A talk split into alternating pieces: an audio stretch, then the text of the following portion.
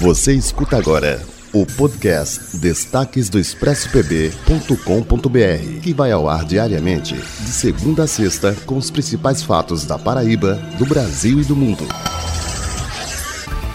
Oi, pessoal! Esses são os destaques do expresspb.com.br. Segunda-feira começa com uma notícia boa para os concurseiros que estão aí aguardando notícias da Polícia Federal. O diretor-geral da corporação afirmou que o edital para nível médio será publicado ainda em 2020. O Rolando Souza, que é o diretor da corporação, afirmou também que terão vagas para nível superior. Então, se você ainda está de quarentena em casa sem ter muito o que fazer, dá uma turbinada nos estudos que está chegando edital por aí. E um assunto que dominou as redes sociais foi sobre o motoboy Matheus Pires Barbosa, que foi humilhado durante uma entrega. Como a internet caiu em cima dessa história, muitas pessoas procuraram o Instagram do Matheus e desde esse acontecimento até agora ele já ganhou mais de um milhão e meio de seguidores. Mas não foi a única coisa que ele ganhou, não. Esse entregador de 19 anos já ganhou uma vaquinha online criada para ajudar aí a sua família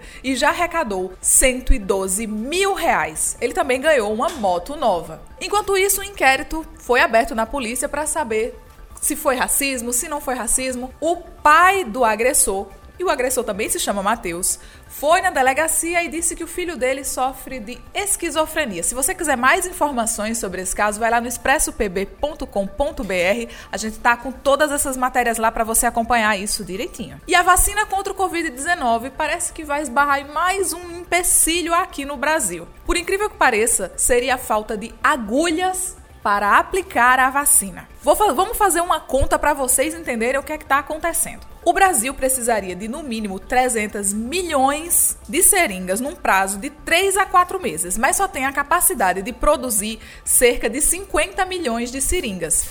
E isso só para o Covid-19, para a futura vacina do Covid-19. O Brasil ainda teria que cumprir as outras cartelas de vacinações, então a gente ficaria sem seringas sem agulhas de seringas para poder imunizar a nossa população. A previsão é que o Ministério da Saúde comece a estocar seringas a partir de agora, porque quando a vacina ficar pronta, vai dar tudo certo. É isso que a gente está torcendo. Então, uma boa semana para você e continue nos acompanhando aqui no podcast do expressopb.com.br.